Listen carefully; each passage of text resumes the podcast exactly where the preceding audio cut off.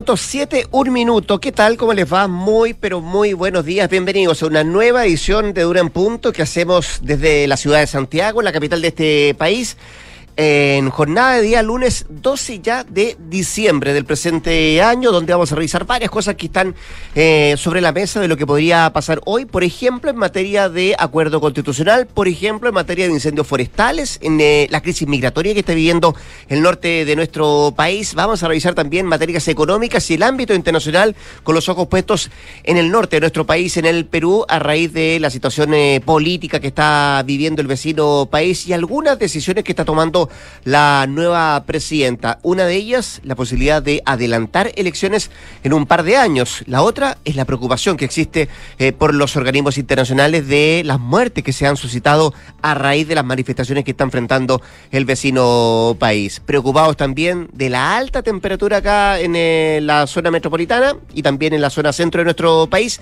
Ayer hasta casi 36 eh, grados hubo de máxima en Santiago. Josefina Stavrakopoulos, ¿cómo te va? Muy buenos días. Muy bien, ¿y a ti? ¿Cómo capiaste el calor de ayer? Nada. Nada. Encerrado en la pieza, con aire acondicionado. No, ojalá tuviera aire acondicionado. no, pero lo pensé, dije, hoy debería invertir en un aire acondicionado. porque si en diciembre tenemos esta temperatura. Sí, me di una vuelta por el, por el ayer. Ya, para cambiar el calor. Una cuestión de emergencia nomás. Eh, y vi salir gente, harta gente con, con estos aire acondicionado. Por lo menos cuatro vi. Ya es mucho. Por último, endeudarse porque ya francamente el calor está insoportable. ¿Y cómo viene la, la mano esta semana? Mira, bastante parecido, lamentablemente. 15 grados a esta hora, máxima de 33 hoy día igual baja ¿eh? en comparación a las altas temperaturas que tuvimos ayer, una máxima bastante alta de más de 35 grados. Hoy día 33, ya mañana 32, ya sí, pero eh, por lo menos esta semana por sobre los 30 grados de todas maneras vamos a estar eh, registrando estas temperaturas acá en la capital. Si nos vamos a Viña del Mar y Valparaíso, 13 grados, máxima de 21, cielos totalmente despejados, vientos también se esperan de entre 25 a 40 kilómetros por hora. En Concepción donde nos pueden escuchar en el 90.1 a esta hora 11 grados, máxima de 23, cielos despejados y viento de entre 25 a 40 kilómetros por hora. Algo totalmente diferente, si bien Puerto Montt, donde hay 10 grados a esta hora, chubascos débiles, chubascos que se mantienen durante toda la jornada del día de hoy. La máxima tan solo va a llegar a los 14 grados de temperatura. Y ya en Puerto Montt sí pueden dormir, porque no tienen este calor que se sintió ayer en la capital. Vamos a estar revisando temas, vamos a estar también con Nicolás Vergara en esta edición de lunes acá en Duna en Punto y también, como siempre, con nuestras infiltradas. Hoy día, Gloria Faúndes nos viene a hablar de el interlocutor inesperado en las negociaciones por el acuerdo constitucional. Decíamos, se retoman esta mañana las conversaciones eh, después de haber estado podríamos decir en punto muerto el fin de semana, luego que no se consiguió el acuerdo el viernes recién pasado. Muchos decían, ese es el día clave, podrían haber eh, adelantos, podría sellarse un acuerdo. Bueno, ni lo uno ni lo otro. Hoy día se retoman las conversaciones y nos viene a contar detalles de eso Gloria Faundes. También estaremos con Mariana Marusic, que nos trae el cronograma de la reforma previsional. Esta semana empieza a ir invitados a la Comisión de Trabajo de la Cámara y ya se van a conocer más detalles de esta reforma impulsada por el Ejecutivo. Em, eso en un rato más con las infiltradas acá en Durán Punto. 7 con 5, 7 de la mañana con 5 minutos. Estos son nuestros titulares.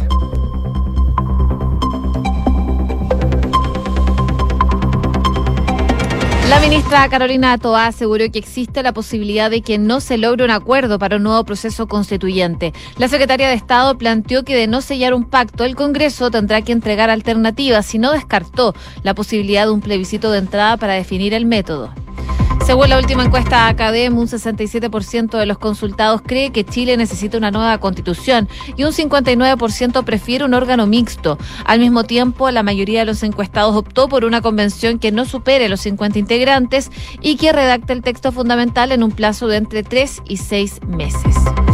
Las autoridades locales insisten en un estado de excepción para la macrozona norte, pese a la negativa del subsecretario Manuel Monsalve. En su lugar, la autoridad de gobierno destacó que el Ejecutivo podría incluir a las fronteras y a las rutas fronterizas en la ley de infraestructura crítica. El Ministerio de Salud planteó la reducción de la lista de espera como desafío principal para el 2023. Se diagnosticó que la demanda impactará en intervenciones hospitalarias en los siguientes años o va a provocar un aumento en la mortalidad. Las ofertas laborales cayeron un 39% en noviembre y los empleos de temporada evitaron un retroceso mayor. De acuerdo con el índice del Banco Central, noviembre fue el tercer mes consecutivo que muestra una menor contracción en términos anuales. De hecho, en comparación a octubre, tuvo un alza de 6,71%. La ONEMI declaró ocho alertas rojas y reportó 11 incendios forestales que se mantienen en combate a nivel nacional. Durante este domingo, 36 siniestros fueron controlados y otros 34 extinguidos. En Noticias del Mundo, la presidenta de Perú, Diana Dina Bularte, pedirá adelantar las elecciones al Congreso y declaró estado de emergencia por las protestas. La mandataria peruana sostuvo que va a enviar al Congreso un proyecto de ley para que este sea debatido y aprobado. También hizo un llamado a anteponer los intereses del Perú y no personales. Irán ejecutó a un segundo prisionero condenado por las protestas, acusado de matar a dos agentes de seguridad. Este hombre fue condenado por la Corte Revolucionaria de Mashhad y murió mediante ahorcamiento público. Y este martes arrancan las semifinales del Mundial de Qatar 2022 con los encuentros de Argentina y Croacia a las 16 horas, mientras que el miércoles lo hace Francia y Marruecos a la misma hora a las 16. 7 con 7. Esta mañana nuevamente se van a retomar las reuniones. Habrá reunión entre los partidos políticos para ver si se logra acercar posiciones para un acuerdo constitucional. Esto en medio de una serie de recriminaciones, eh, apuntadas de dedo que hubo entre uno y otro sector durante todo este fin de semana y donde muchos dicen que se retrocedió tanto que hoy incluso las conversaciones podrían estar en punto muerto. Esto dado lo que se había pensado que debía haber ocurrido el viernes pasado, que era un día clave, que ese día se sellaba el acuerdo, que estaban tan cerca de firmar un acuerdo, pero al final eh, todo quedó en nada. Bueno, y el fin de semana hemos escuchado mucho de recriminaciones, mucho de Em, culparse de uno y otro lado, eh, sobre todo eh, a dos eh, podríamos decir, participantes de esta conversación en específico. Uno tiene que ver con amarillos y el otro con Renovación Nacional. Ahí apuntaron el dedo en el oficialismo, decir que ellos están entrampando las conversaciones, ellos están entre comillas, trancando la pelota para que se lograra un acuerdo el viernes recién pasado. Lo concreto es que el mecanismo de reacción sigue siendo el gran nudo. Chile Vamos persiste con el, órgano mixto con integrantes electos y los expertos designados por el Congreso, pero con el agregado que no quiere plebiscitar nada de antemano. Eh, mientras tanto, en el oficialismo, aunque no se descarta la presencia de expertos, volvieron a abogar, después de las reuniones del viernes, para que el órgano de reacción sea 100% elegido por la ciudadanía.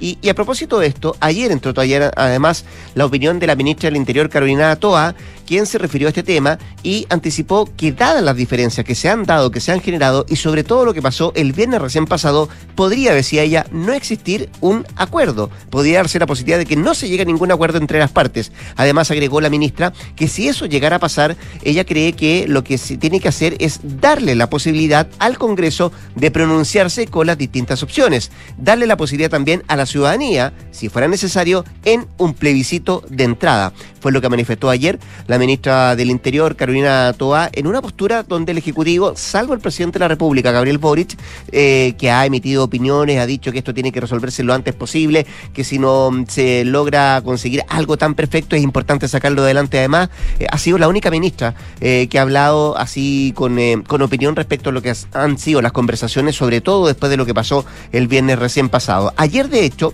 los negociadores de la alianza de gobierno llegaron hasta la casa de Paulina Bodanovich, la presidenta del PS, para tener un nuevo encuentro antes de la reunión que se va a generar durante esta mañana del lunes. Eh, habló también la timonel del PPD, eh, Natalia dijo que hay que perderle el miedo a la ciudadanía, eh, a su juicio no es mala idea que tengamos convencionales 100% electos y que si tenemos expertos también los defina la ciudadanía, era lo que decía la presidenta del PPD, también habló el presidente de Revolución Democrática, quien también apoyó esa idea, a pesar de que Chile Vamos ya lo ha rechazado varias veces, decía él. Eh, el tema es que en la oposición no se moverán del órgano mixto, es lo que se dice de alguna manera, y de hecho el propio presidente de Renovación Nacional, Francisco Chaguán, lo dejó bien en claro el viernes de la mañana cuando dijo que acá no hay un órgano mixto, por lo menos este presidente de partido no está dispuesto a firmar ningún acuerdo. Fue lo que decía temprano en la mañana del viernes el presidente de RN, no ha cambiado esa postura, no se alejan de la posibilidad de que esto sea un órgano mixto. El que redacte la nueva constitución y vamos a ver lo que pasa esta mañana, a ver si efectivamente se logra consensuar al menos algo que tiene que ver con este nudo que está trabando las conversaciones, básicamente tiene que ver con el órgano redactor. Quienes lo componen, hay posibilidad de que participen expertos, quien define la participación de esos expertos van a ser expertos con voz, también con voto, bueno, son varias las preguntas que están todavía abiertas y donde por ahora no hay acercamiento con Josefina Los ¿Qué dice la gente? A la gente que se le encuesta, se le pregunta a propósito del órgano constitucional. Bueno, varias cosas. Eh, esta medición la hace Plaza Pública Academ, la dio a conocer ayer domingo, esta última edición que elabora sobre el nuevo proceso constituyente. Y al respecto, este estudio revela que un 67% está de acuerdo con tener una nueva constitución, lo que representa un aumento de tres puntos porcentuales en relación al sondeo anterior.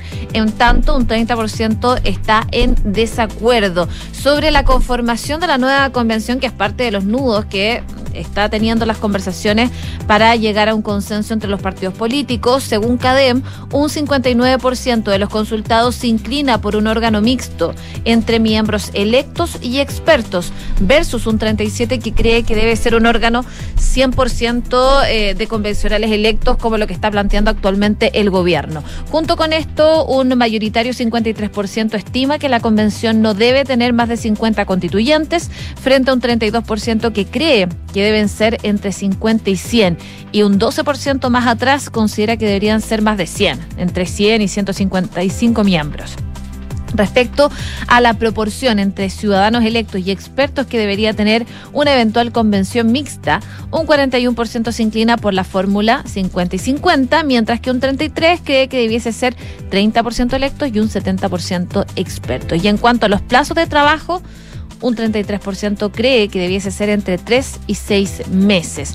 Otro 29% apoya un 12 meses y un 23 eh, menos de 3 meses. Parte entonces de lo que plantea la encuesta Academ respecto al proceso constituyente, que además, como siempre, también destaca la aprobación del presidente Gabriel Boric y da cuenta que el mandatario tuvo un 31% de aprobación, un alza de dos puntos, mientras que la desaprobación tuvo un 65%.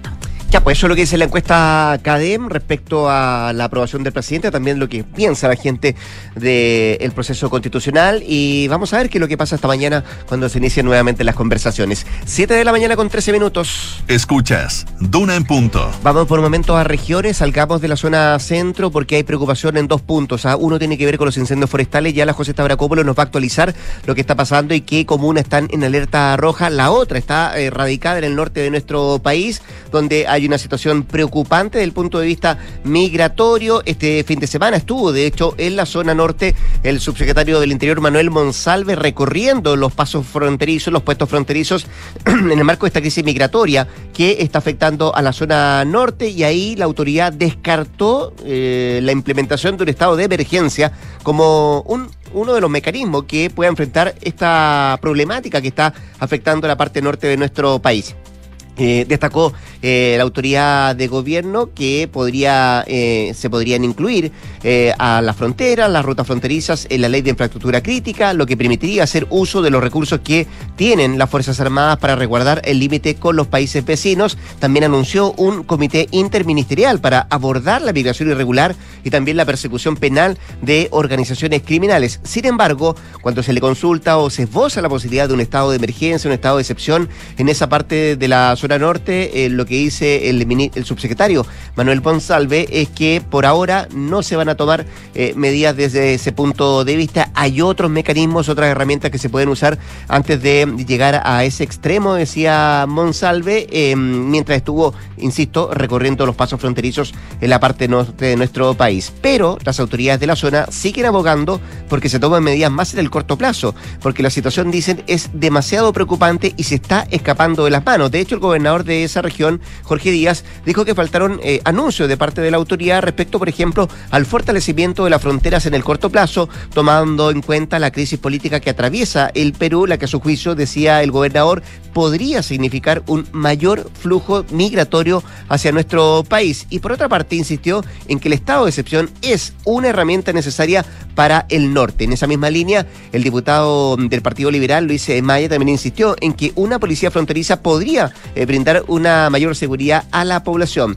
La visita de Monsalve, recordemos, ocurre 10 días después que una turba compuesta por casi 100 migrantes eh, intentará ingresar irregularmente a nuestro país por el complejo eh, fronterizo Chacayuta y por eso se encendieron las alarmas, pero de acuerdo a lo que han dicho las autoridades locales, ayer escuchaba de hecho el propio gobernador en una entrevista que manifestaba que eh, más allá de lo que pasó con esta turba en lo específico, se han generado otros ingresos irregulares en diferentes partes de la frontera, no necesariamente en Chacayuta, sino que también en otras partes de la frontera se ha logrado mm, destacar y también destrabar eh, la posibilidad de que ingresen estos migrantes de manera irregular a nuestro país. Pero sigue siendo un tema preocupante el migratorio, sobre todo lo que está pasando en la zona norte del territorio nacional. Bueno, y también preocupan los incendios forestales a propósito de las altas temperaturas que tuvimos el día de ayer y que tampoco ayudan a, a controlar la situación. Hay ocho puntos en el centro del país, entre ellas en Valparaíso y el Maule, que se encuentran todavía en alerta roja por estos incendios forestales, según el último reporte de la ONEMI.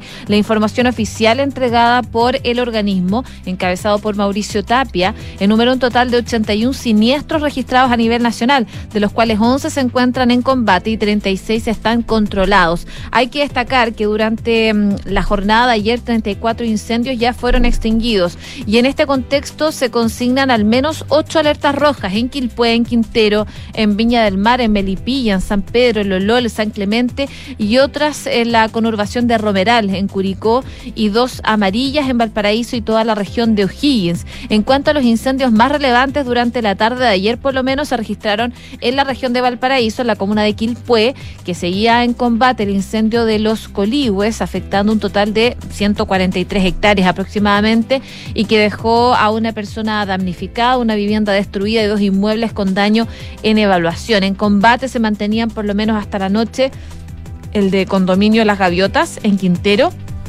y con proyección a Quillota, que ya había destruido 140 hectáreas, cinco viviendas y un galpón. En Viña del Mar, en tanto, siguen en combate el incendio de Jardín Botánico, que ha afectado una superficie de 86 hectáreas. Y en relación a esta última emergencia, la Administración del Jardín Botánico señala a través de Twitter, por lo menos, que el incendio no afectó la zona del Jardín Botánico Histórico, eh, sector que se conoce como parque, sino que ha consumido lotes aledaños, según lo que publicaban en Twitter. 35,7 fue la temperatura ayer en Santiago la más alta en los últimos tres años acá en la región metropolitana. 7,18. Estás en Duna en Punto. Estoy revisando la prensa peruana Josefina Estabaracópolos y la mayoría se hace cargo del discurso que anoche, de madrugada, eh, ofreció, ofreció la presidenta Dina Boluarte, eh, donde anticipa un proyecto de ley para el adelanto de las elecciones en ese país para abril del 2024. Es mm, el resumen de lo que habló anoche la presidenta interina del eh, Perú eh, en una crisis que se está generando en ese país y donde además varias regiones eh, registraron anoche manifestaciones en diferentes puntos del Perú. Y esto ha hecho que, que crezca la preocupación de parte de la comunidad internacional ante además la muerte de manifestantes en medio de la crisis política que está enfrentando el país. Y ayer la oficina del Alto Comisionado de Naciones Unidas en Lima también hablaron desde la OEA y desde la Comisión Interamericana de Derechos Humanos que abogaron por una pronta resolución al conflicto en Perú que se desató la semana pasada eh, y donde, como decíamos, también se están generando eh, manifestaciones en diferentes partes del país. En las últimas horas se supo también de la muerte de un joven eh, y de un menor de edad en diferentes manifestaciones y eso ha generado la preocupación de estos organismos. Desde la OEA condenaron la represión de las fuerzas de seguridad contra los manifestantes, al tiempo que también reiteraron la necesidad de diálogo diálogo para solventar eh, y resolver esta crisis política. La violencia debe detenerse en el Perú, la protesta pacífica debe ser asegurada y no es admisible la represión desproporcionada. Reiteramos la necesidad de diálogo, expresó Luis Almagro, el secretario general de este organismo. Eh, decíamos que habló anoche la presidenta Dina Boluarte, anunció que va a enviar al Congreso un proyecto de elecciones para abril del 2024, elecciones anticipadas. Y en relación a las protestas también se pronunció la presidenta Boluarte anunció la declaratoria del estado de emergencia en las zonas de alta conflictividad social. Fue parte de los anuncios que hizo anoche Dina Boluarte y vamos a estar pendientes de lo que pase durante esta jornada en el vecino país. 7 con 20. En Duna en Punto le tomamos el pulso a la economía. Revisamos indicadores económicos. La UEF el día de hoy 34.897 pesos. El dólar estoy viendo en la bolsa que cerró en 864. Vamos a ver cómo se mueve el día de hoy. El euro 910,27 pesos a la baja. El IPSA 5.192 puntos. También cerró en números rojos. Y el cobre 3,86 dólares la libra. Revisamos la prensa económica que trae pulso hoy día. Ofertas de empleo ca- caen casi 40% en noviembre y los trabajos de temporada evitaron una baja mayor. También destaca Pulso, presupuesto 2023 va a entregar más autonomía a los gobiernos regionales. ¿Qué trae el diario financiero? Hacienda y un nuevo Chile Day. Estamos enfocados en fomentar la, invers- la inversión, parte de los titulares económicos.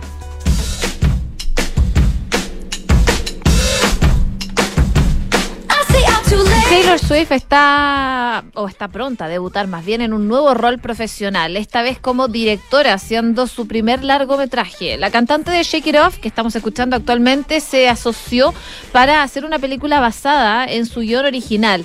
No se revelaron detalles sobre el tema o del casting que eh, anunció el viernes, pero según lo que se publica en un comunicado es que Taylor es una artista y narradora única en una generación. Es una verdadera alegría y un privilegio, dicen, colaborar con ella mientras se enmarca en este emocionante y nuevo viaje creativo. El artista de 32 años ha dirigido todos sus videos musicales desde el 2019 y está acreditada como directora de película documental de conciertos de 2020 de folklore de Long Pond Studio Session en la que interpretó canciones de su álbum en un estudio de grabación aislado. Así que no es eh, primera vez que tiene eh, incursiones en el mundo de, de la escena de los videos musicales, pero ahora se va a lanzar con un largometraje. Así que vamos a estar atentos a ver lo que lance nuevamente Taylor Swift. La norteamericana que la estamos escuchando y que nos estamos adelantando además su cumpleaños, que es el día de mañana, 33, recién va a cumplir la cantante estadounidense. Nos vamos a ir a una pausa comercial acá en Durán Punto. La José Tabracópolos va a volver a las 8 de la mañana para actualizarnos informaciones. Y antes de la pausa, déjeme decirle un par de consejos. Conecte la gestión de su empresa con Sapiens CRP y su área de gestión de personas con Senda, ambas soluciones de Defontana y su ecosistema de gestión empresarial. Integra todos los procesos de tu compañía en defontana.com. Invierte sin excusas con Ingebec Inmobiliaria. Ahora te ayudan a comprar un departamento en verde o con entrega inmediata pagando el pie hasta en 48 cuotas sin intereses. Descubre este y más beneficios en ingebecinmobiliaria.cl. 7 con 23, pausa. Ya volvemos con más temas acá en Duran Punto. Quédese, quédese acá en la 89.7. De Fontana presenta El cambio es hoy. Este nuevo año estará lleno de desafíos y debes prepararte ahora. Haz el cambio hoy con Senda, el software de recursos humanos de Defontana que te permitirá hacer más ágil y eficiente la gestión de tus colaboradores. Gestiona remuneraciones, firma digital, reclutamiento y mucho más. Vamos con todo y asume los nuevos desafíos desde 1.2 UFs mensuales contratando Senda con Z en senda.cl. Paula lleva cinco minutos revolviendo su café mientras mira noticias en su celular. Aún no le pone azúcar, solo le da vueltas y vueltas. Momentos para darle vueltas, pero a la hora de invertir es mejor escochafondos, con soluciones simples y rápidas a través de la app o la web, donde un grupo de coach expertos te guiará según tu perfil de riesgo y objetivos. Deja de pensarlo y hazla simple con Scotia. Infórmese de las características esenciales de la inversión en estos fondos mutuos establecidos en sus reglamentos internos y scotiabankchile.cl. Infórmese sobre la garantía estatal de los depósitos en su banco en cmfchile.cl. Marca registrada de The Bank of Nova Scotia, utilizada bajo licencia. Qué rico que podamos viajar todos al sur este año. Haber calzado las vacaciones fue una tremenda idea. Sí, con la Javi estamos listos, listos. Oye, ¿y cómo lo van a hacer con el Rocky al final? Se queda donde mi mamá. Ah. Con Marcelo contratamos Verisur hace un par de días, así que podemos partir tranquilos. Ah, qué Y buena. la casa queda en buenas manos. Sabemos que quieres estar tranquilo cuando sales de casa. Conoce la alarma Cero Visión de Verisur, capaz de actuar antes que lleguen las fuerzas de seguridad. Calcula online en verisur.cl o llama al 600-385-0003. Activa Verisur, activa tu tranquilidad. Ingeniería Civil Eléctrica en la Universidad Andrés Bello, enfocada en problemas de actualidad relacionados al cambio climático, como el uso masivo de energías renovables y la electromovilidad, y en el desarrollo de la tecnología necesaria para la transformación energética. La carrera cuenta con investigadores activos y reconocidos a nivel internacional y con el apoyo del Centro de Transformación Energética de la UNAV, el que tiene convenios con universidades en Inglaterra, Italia, España y China. Infórmate en unav.cl. El mejor regalo de fin de año. Vuelve el hipotecazo de Banco Estado. Con una tasa muy conveniente a 20 años plazo y hasta 80% de financiamiento. Para que más familias cumplan el sueño de la casa propia. Cotiza y aprueba tu hipotecario en bancoestado.cl hasta el 30 de diciembre. Banco Estado. Otorgamiento sujeto a evaluación crediticia. Infórmese sobre la garantía estatal de los depósitos en su banco o en www.cmfchile.cl. Estás en Duna en Punto con Rodrigo Álvarez. 7 con 26, 7 de la mañana, 26 minutos. Seguimos sacando en punto. ¿Se podrá conseguir un acuerdo en materia constitucional esta semana? ¿Qué va a pasar hoy día en la mañana cuando se retomen las conversaciones? Algunos decían están en punto muerto después de lo que pasó el viernes, donde parece que se estaba tan cerca y al final todo se echó abajo, eh, dicen algunos. Bueno, queremos hacerle esa pregunta al diputado Andrés Jonet, a quien tenemos en la línea telefónica de Amarillos. Diputado, ¿cómo está usted? Muy buenos días, muchas gracias por atendernos. Muy bien, ahí estamos, Rodrigo, esperanzado. Está- Ojalá podamos. Optimista. Optimista, yo creo que hemos Sí. avanzado. Si, si lo que pasa es que acá ha ocurrido una situación eh, bien poco feliz, porque además, para algunos sectores, octubristas y aprovistas, eh, hemos sido el pato a la boda, porque fueron lo- son las mismas cancelaciones las que hemos recibido, las que recibimos antes del 4 de septiembre, las mismas, las mismas. Y nosotros estuvimos advirtiendo, advirtiendo que si no se hacían bien las cosas, esto iba a fracasar. Lo mismo hemos dicho ahora. Eh, y por tanto, más allá de eso, yo creo que nosotros hemos avanzado. Por ejemplo, los 12 puntos fundamentales que garantizan que efectivamente eh, el próximo texto constitucional no va a ser una borrachera como, como fue el anterior. Escúcheme el, el concepto. Porque lo, lo que ese texto eh, de esas, acuérdense, 900 mil copias que por todavía por ahí andan dando vuelta y todos pagamos los, los costos de eso, eh, e- era un, un texto inentendible de. Y bueno, y había de todo. 12, ju- habían 12 justicias de partido, o sea, do- 12, 12 tipos de poder, en fin. Ya no había más, no había más este, eh, Corte Suprema, en fin. Ahora bien, hemos avanzado en esos 12 puntos. Lo segundo, hemos avanzado en un árbitro respecto de, que protejan esos 12 puntos, porque en el fondo imagínense llegue una, una convención y esos puntos dicen no, chao, hasta luego. Entonces hemos avanzado en eso. Eh, y yo creo que lo fundamental que hemos avanzado y que, y que nadie ha puesto atención, y ayer eh, la ministra Interior se equivoca, eh, y yo creo que no pueden seguir equivocándose en ese sentido, en que estamos hoy día sentados a la mesa para eh, que haya una nueva constitución, porque digamos las cosas como son. Eh, según el artículo 142 de la Constitución, este este este texto, el 4 de septiembre, este- perdón, el texto anterior, se aprobaba o se rechazaba, y ahí terminaba. De hecho, el presidente lo dijo con todas sus palabras, dijo, si no se aprueba, llegamos hasta aquí, seguimos con la Constitución, según el de Pinochet, en fin, ok. Eh, ¿Y, y en qué se equivoca la ministra, diputado? ella dice que no, que, que, un proceso, que este proceso surge eh, a partir del plebiscito eh, de octubre del 2020 y que por tanto ahí el 80%, que además no fue el 80%, porque en definitiva si sacamos la proporción votó un 54% de la, de la población, a diferencia del plebiscito del 4 de septiembre donde votado casi, casi el, el 90% por sobre el 90. Entonces, yo no, no sigamos haciendo caricaturas de esto. O sea, y no, no, no, ahí sí que nos agarramos las castañas con las manos del gato, como decimos en el sur, porque se terminó. Pero ¿por qué sigue esto? Sigue esto porque los amarillos dijimos, cuando nosotros advertimos que el texto constitucional era nefasto para el país, dijimos, mire, nosotros vamos a rechazar, porque pero sí le nos ponemos una condición y sí queremos decir algo, que queremos una nueva y buena constitución porque entendemos que la, la constitución anterior surgió efectivamente en, en dictadura, a, pese a todas las reformas que ha tenido, su origen es espurio. Por tanto, dicho eso, nosotros dijimos, mire, este texto constitucional es muy malo, sin embargo, nosotros va- queremos una nueva constitución, así que nosotros el día 5 de septiembre nos ponemos a trabajar para tener una nueva constitución. ¿Pero Y usted por eso descarta que nosotros- sea amarillo, diputado, el que esté entrampando las conversaciones? ¿O el acuerdo? Absolutamente. Sí. Absolutamente, porque además se nos, se nos ha sindicado la presidenta de, de- del PPD, que yo, yo la justifico y no tiene por qué saber de, de temas filosóficos, pero nos dice que estamos más allá de la derecha, porque nosotros propusimos un órgano eh, que fuera 100% electo por el Parlamento. Yo quiero decirle que el cuare- las 40 constituciones europeas, las 40 constituciones europeas, o sea, todas las constituciones europeas han sido redactadas o por el Parlamento o por un órgano designado por el Parlamento, ya como por ejemplo el caso de la Constitución suiza que fue una cosa más mixta, ¿no?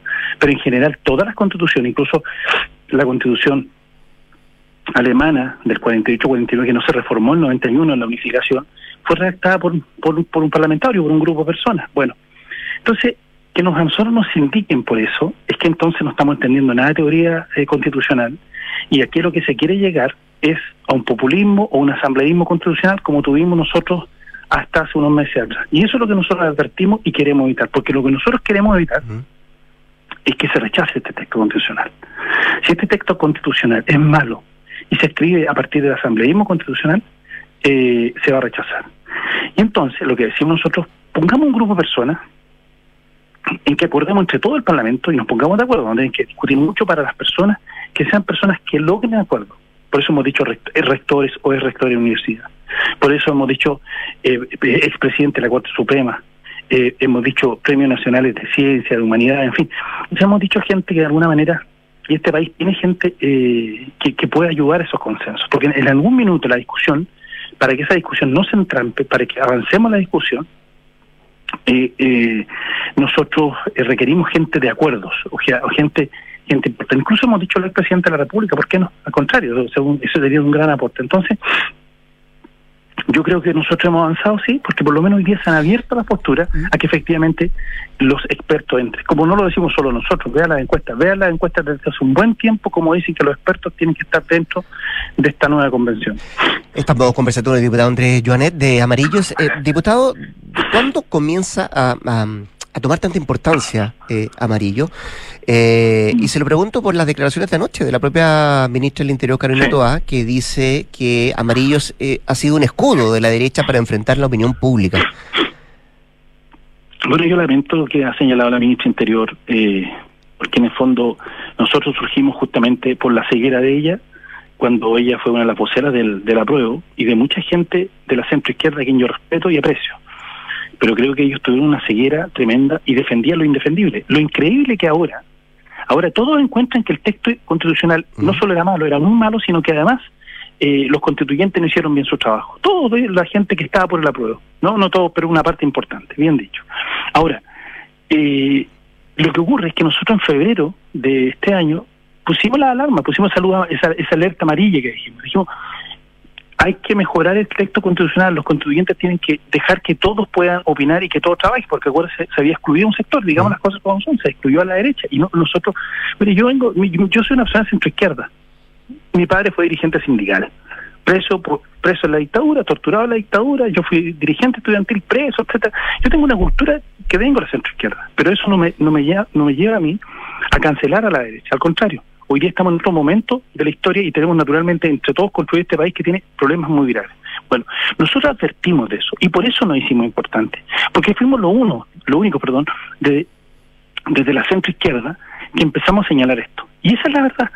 Mientras los otros se escondían y nos decían, pues, pues, no, si nosotros estamos por rechazar, pero no podemos decirlo públicamente porque estamos en el gobierno, etcétera. Entonces, uno conversaba eso. Y nosotros, y mire, yo fui, soy uno de los pocos diputados de centro izquierda, como digo siempre, sentado al final de, de la sala, al final de- del, del, del, hemiciclo, pero que dije siempre y clarito y sin ningún y, y, y, y no me acobardé para decir que yo estaba por el rechazo, pese a que en ese tiempo éramos igual, fustigados, cancelados, la funa. Además, algunos incluso, perdón, colegas suyos, periodistas, eh, escribiendo casi casi como la farándula eh, respecto, haciendo unos análisis que, que, la verdad son bien poco felices. Yo lo mandé a, un, a, un, a uno, de los periodistas a estudiar a Kelsen, a Jelinek y a, He- a Hegel y a, Triple, que son eh, eh, constitucionalistas del siglo XIX y XX, donde empiezan a plantear esos temas, porque en el fondo, por Dios que falta lectura, de verdad, por Dios que falta lectura respecto a estos temas que son tan importantes. Por eso nosotros nos demoramos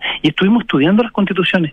Y ahí nos dimos cuenta que todas las constituciones europeas eh, tienen este, el camino del Parlamento, de los acuerdos, el camino de expertos. Sin embargo, las constituciones bolivarianas tienen el, el camino del asambleísmo. ¿Cuál es el camino que queremos para Chile? ¿Por qué siempre decimos que por Dios tenemos que parecernos a Europa en materia de educación, eh. en materia de seguridad, en materia de ciencia, en materia medioambiental? Bueno, ¿y por qué nos queremos parecer a Europa en materia constitucional? Porque nos queremos parecer a Bolivia, a Venezuela en materia constitucional. Déjeme, déjeme volver al rol de amarillo. Se está malinterpretando un poco el rol y la relación que tiene, por ejemplo, con Renovación Nacional, insisto, en la declaración que hizo anoche además la propia ministra del Interior. Mm. No, yo, yo creo que yo creo que ella se equivoca, se equivoca porque eh, ella nos conoce, eh, sabe perfectamente cuáles son nuestras credenciales, desde dónde venimos, pero hoy estamos en otro momento histórico.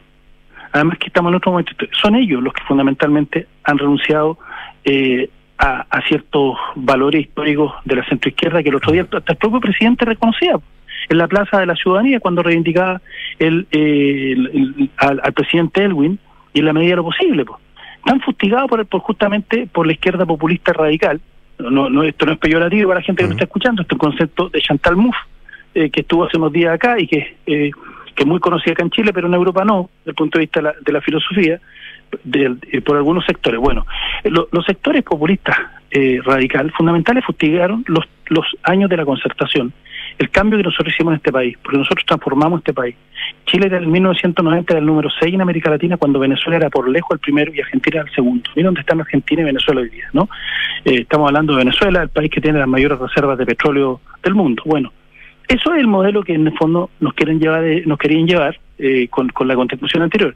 Y por tanto, si la ministra de Interior dice eso, es ella la que se ha movido de, de una centro izquierda y ha abrazado otra idea pero no nos venga a decir a nosotros mm. que seguimos reivindicando la economía social de mercado, seguimos reivindicando las libertades públicas, los derechos civiles, eh, seguimos reivindicando la fraternidad política, que es muy importante. Por Dios que nos han descalificado en ese tiempo por tener una posición donde nosotros defendemos fundamentalmente una nueva y buena constitución. Oiga, diputado. La misma, justifica, la, mm. la misma eh, fustigación nos fustigaban de la misma forma eh, hace unos meses atrás, antes del 4 de septiembre. Y mire lo que pasó el 4 de septiembre. Desde su perspectiva, desde Amarillo, diputado Jonet, eh, ¿estamos más cerca de plebiscitar incluso si no se llega a acuerdo?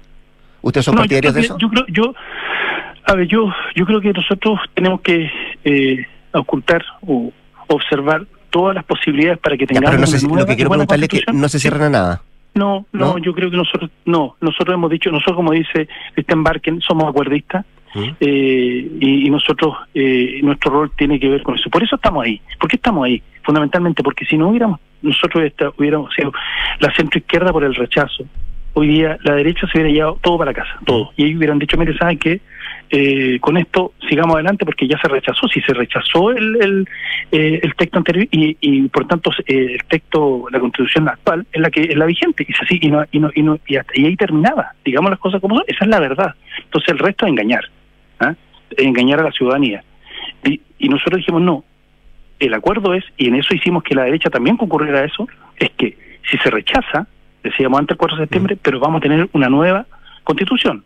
¿Ya? A eso nosotros le, agregamos buena, naturalmente. Y por eso nosotros estamos ahí, eh, más allá que tengamos un, solo parlamentario, eh, si fuera por eso, entonces, si fuera por la mayoría, entonces que la derecha hoy día redacte la constitución, porque hoy día tienen casi la mayoría en el Senado, y tienen la mayoría, eh, casi también la mayoría en, la Cámara de Diputados, entonces que, que ellos redacten. No es así, mm. pues. No tiene que ver con la mayoría circunstanciales, sino que tiene que ver con la idea. Y nosotros lo que hemos, el aporte nuestro en este proceso, en este momento, ha sido poner el tema de los expertos, que no lo decimos nosotros, lo dice la ciudadanía, lean la encuesta.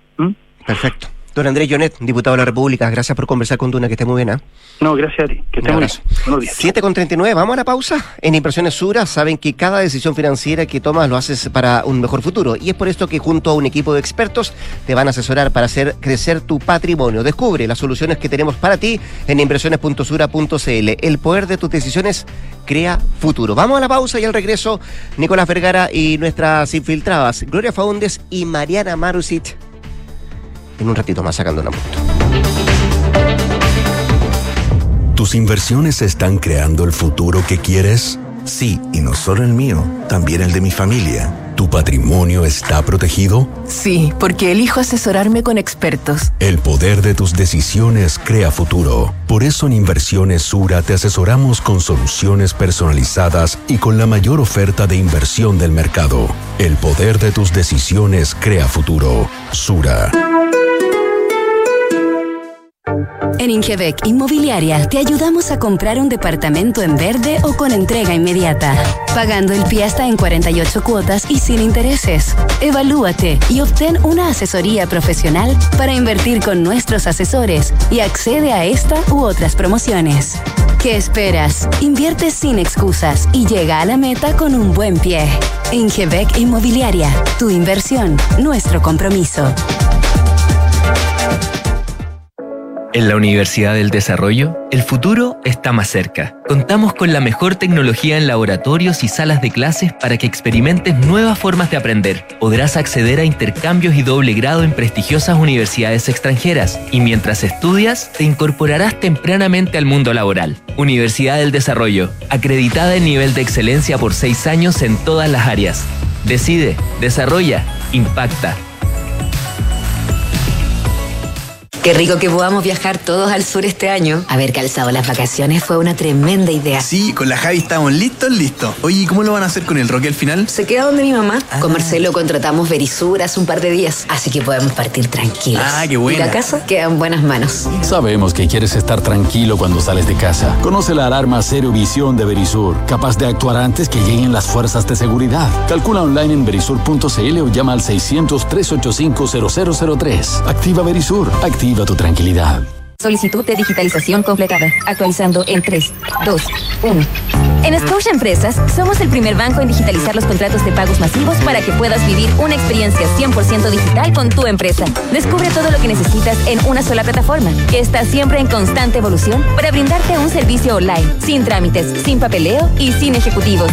Scotia, impulsando posibilidades para ti y tu negocio. Infórmese sobre la garantía estatal de los depósitos en su banco o en www.cmfchile.cl. Marca registrada en The Bank of Nova Scotia, utilizada bajo licencia. Escuchas Duna en punto. Duna 89.7.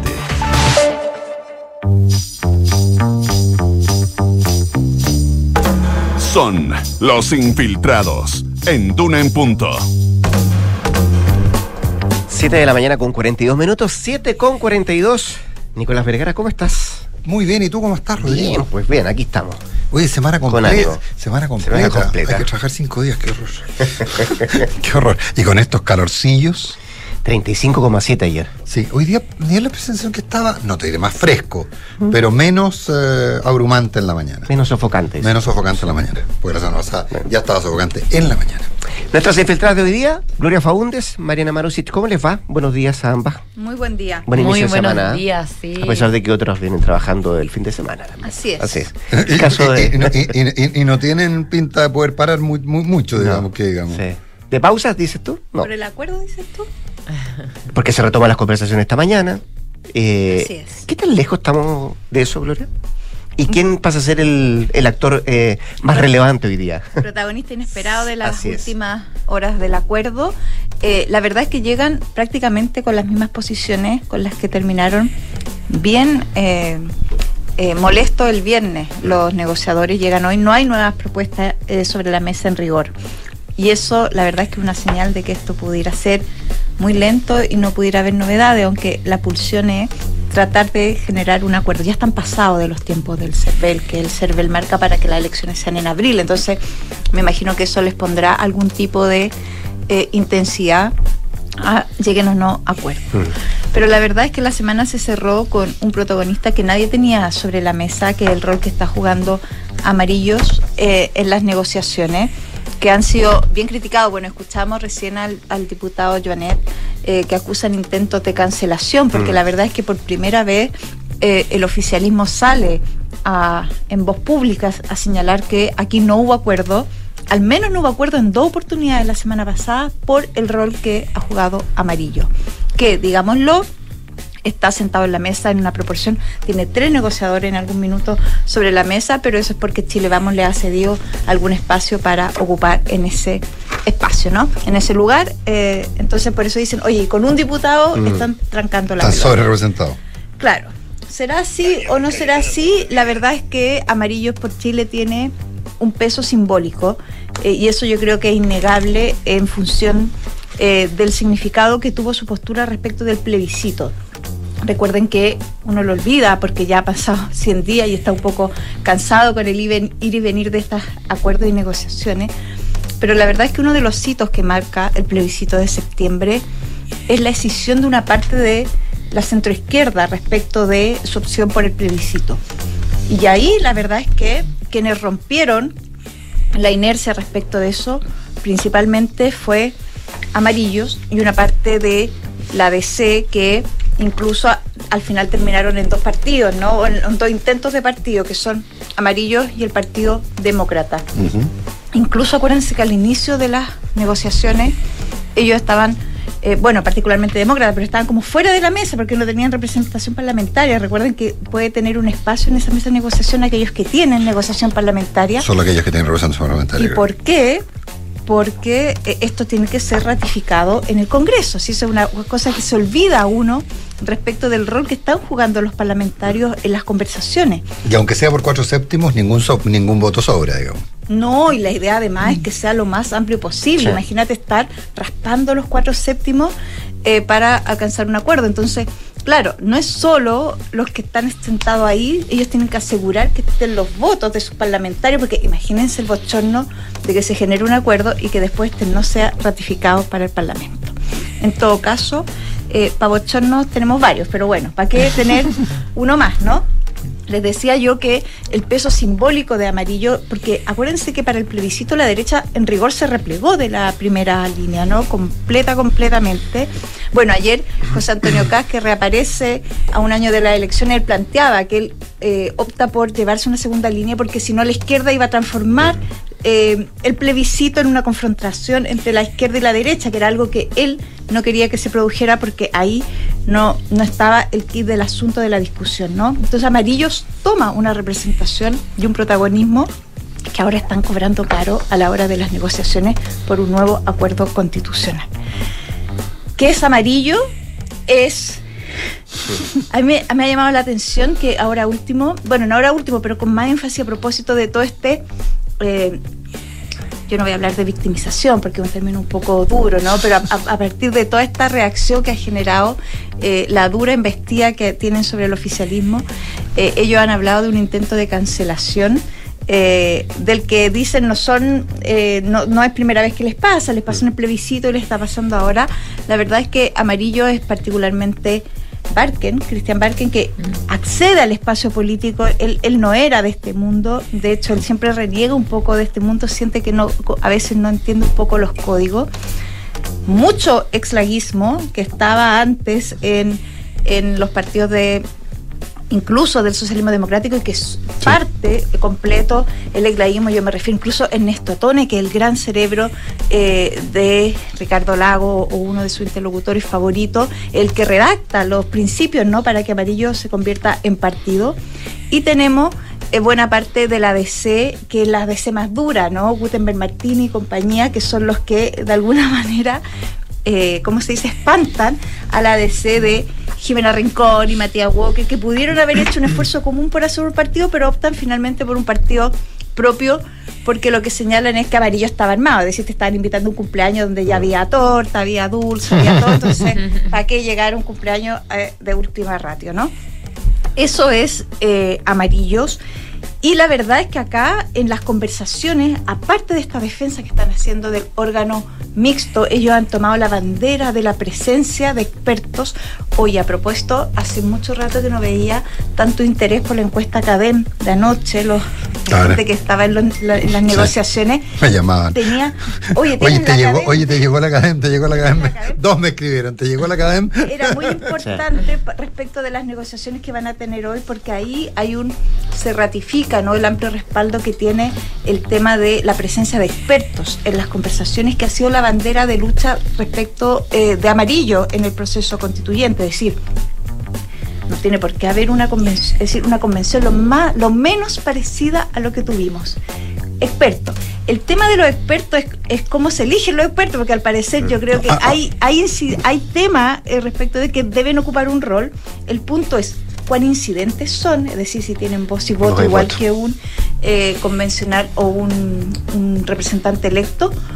Y también eh, tiene que ver con eh, cuál, dónde aparecen. Aparecen, ay, cómo son electos. Mm. Porque uno puede decir, oye, van a ir, acompañan a la figura en unas listas y, y votamos todos por ello. Sabes que no, los ratifica el Congreso como un gran paquete. Eso es el kit del asunto respecto de los expertos, que es cuya presencia e incidencia es lo que se está jugando en parte amarillo. Bueno, el oficialismo acusa que amarillo en el fondo es como el gato, ¿no? Que está sacando las castañas de, de, de Las la castañas con la mano del gato, claro. Claro, las- estas castañas que la derecha no quiere hacer tanto ruido.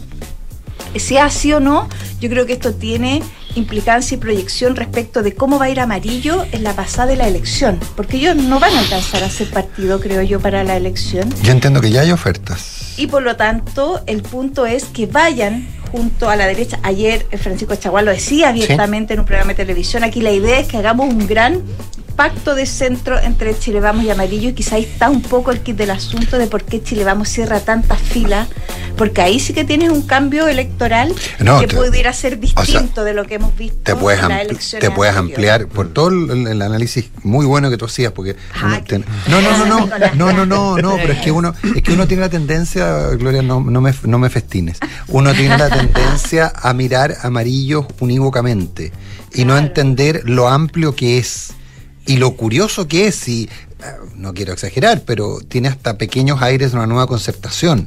Bueno, Entonces, se dicen los herederos, los Claro, verdaderos herederos. los verdaderos herederos, pero, pero herederos, ¿no? Pero aquí hay una cosa bastante amplia y que sería la, la, la cruzada, la pasada del Rubicón de una conceptación que incluyera parte de la derecha. Que eso Claro, es. más en serio, eh, eh, enfrentando juntos eh, eh, exacto. Entonces, y eso, y eso se tiende a olvidar. Y, y me da la impresión de repente que desde el gobierno y desde la- los partidos de, de la de Aprueba Dignidad y el socialismo democrático no lo, no lo ven tan claro. Porque ahí hay un fenómeno que es importante. Y O yo al revés, pues, Nicolás, lo yo- ven tan claro Tan, claro que eh, tenéis toda la razón. esa- Claro, Yo creo que lo quieren por evitar. supuesto, por Claro. supuesto, por supuesto. Y ahí entonces está el tema. Sí, pero es que tú no lo agregues de esa manera, porque ahí al final del día. Ha lo que- sido duro, porque yo creo que se han convertido un poco en el fetiche de las críticas que entre Chile Vamos y el socialismo democrático particularmente no se pueden hacer porque ellos son el cordón umbilical de al, un al- acuerdo al final que del día, tiene que haber un- unos están diciendo una cosa respecto a los otros que lo dirían respecto a los unos. Entonces Claro. es una cosa bien rara. Bueno, Claro. como te digo, eso, eso es súper eso es súper importante entenderlo. Yo ya me pierdo con los feriados, pero yo entiendo que la semana pasada, hacia fines de semana pasada, no sé si el miércoles o el jueves o el viernes, de haber sido el miércoles o el viernes, una una conversación concreta respecto de dónde iban a tener ellos espacios El en eventuales jueves, listas. Puede ser el Bueno, jueves. el viernes, ojo y no es menor, Sarko Luxi, que es uno de los representantes de Amarillo en la mesa, fue el que oficialmente, a nombre incluso de Chile Vamos, desecha la última propuesta oficialista, la que se hizo ya el viernes bien tarde, y ahí se cierra derechamente cuál la era? negociación. Esta era una oferta que era como el 70-30, ¿te acuerdas? Que era como la última radio que ¿Eran hicieron la 50 más, eh, 50 más 15? Que fue la vez que han estado igual más cerca de que llegar a un acuerdo. muy cerca el miércoles El pasado. miércoles. También, sí. Y el viernes, que fue el último espacio. Vamos a ver si esta semana se podrá llegar o no, ya. O sea, Ah. los, los plazos. Es que los plazos ya, Ya. están en contra, ¿no? Mm. Ya Sí. partió el reloj a contrarreloj. Oye, eso marca en todo caso mucho la discusión del tema de la Mariana. Que es la reforma, ¿no? Que Reforma nos- previsional. Que se avanza esta semana porque además hay, hay visitas de, de- de expertos a la comisión.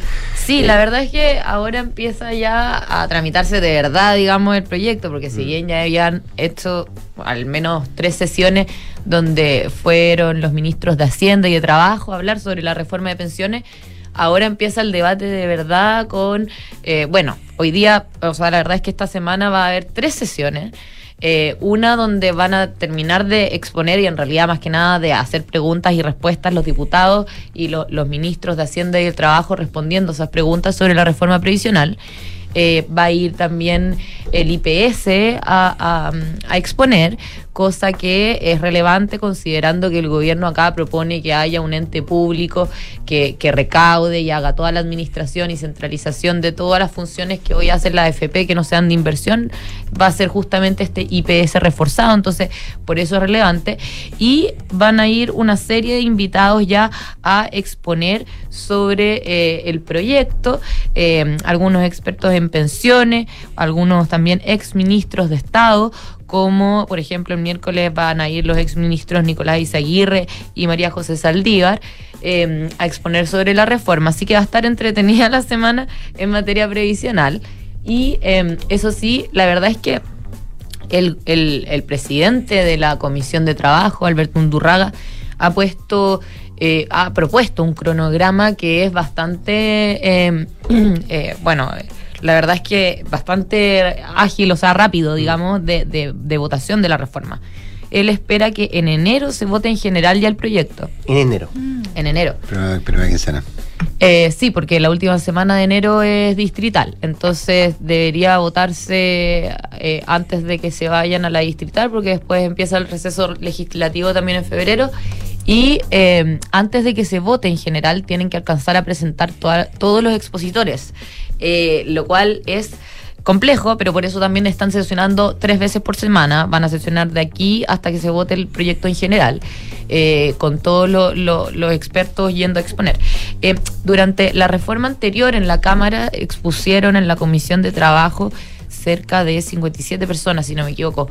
Eh, ellos van a, quieren hacer ahora algo similar, un número similar, eh, no superar eso porque habían, claro, diputados que decían, no, yo tengo 10 en mi listado, pero, pero, pero claro, no se puede llevar Mm. tampoco a todo el mundo. Entonces, bueno, eh, también se ve un poco complejo desde el punto de vista de que eh, se, se tienen que hacer, bueno, siempre hay muchas preguntas y se demoran de repente más en responder todas las preguntas los expositores que en exponer, digamos. Así que vamos a ver si se logran estos tiempos eh, y en caso de que se logre votar esto en enero, la idea es luego seguir con la discusión en particular y eh, terminar de despachar el proyecto en particular en junio de la comisión. Eh, eh, es un Ahí tendríamos reforma previsional si todo sale como el gobierno quiere que salga. Eh, claro. Junio. Eh, en junio desde la Comisión de Trabajo de la Cámara. Ah, recién, recién, no, recién, Sí, recién, sí, ya. sí. Recién. No, no, no, no, no. No, eh, después tiene que pasar por Comisión de Hacienda, después tiene que ir a la sala y después tiene que ir al Senado. Entonces, no, la verdad es que es un trámite bastante largo, pero aún así, eh, si logran tener esto despachado en la comisión en junio, eh, sería un trámite bastante rápido. Porque, eh, bueno, se- tienen que llegar a bastantes acuerdos, la verdad, para que esto logre salir de la comisión de trabajo. Eh, la verdad, de- por, por de pronto, tienen que primero el gobierno poner a disposición las cifras, porque hay críticas de respecto de, de, de No algunas han cifras. entregado los datos, ¿no? No, han hecho talleres con los centros de estudio, lo cual ya es un acercamiento. Pero las bases de datos, que es lo que No, pero- quiere la gente. Claro, eso no. Pero básicamente, básicamente lo que están Eso haciendo no. hasta ahora, hasta donde yo entiendo, no sé, Mariana, es, eh, es, tra- es tratar de saber qué es lo que necesitan, qué es lo que quieren los, eh, los centros de estudio para producirlos, porque esos datos hay que producirlos, no necesariamente están tan disponibles. Efectivamente. bases de datos para calcular cómo hicieron los- las proyecciones. Que hay que decir cuáles son las bases, eh, no, es, no es tan simple. Hay que ver cómo se disponibilizan esas bases de datos, hay cuestiones también de ley de protección de datos personales, ver cómo se hace, etcétera. Entonces, y es algo que nunca antes se ha hecho para ninguna otra reforma previsional.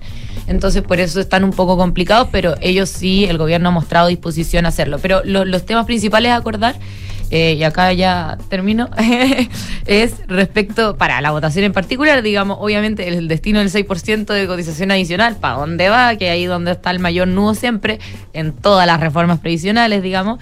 Y fíjense que a mí lo que me llamó la atención es que el presidente de la Comisión de Trabajo, y él es el que ha estado hablando sin duda con todos los sectores durante todo este tiempo, incluso más que el gobierno, eh, respecto de cuáles son sus posiciones eh, eh, respecto de la reforma.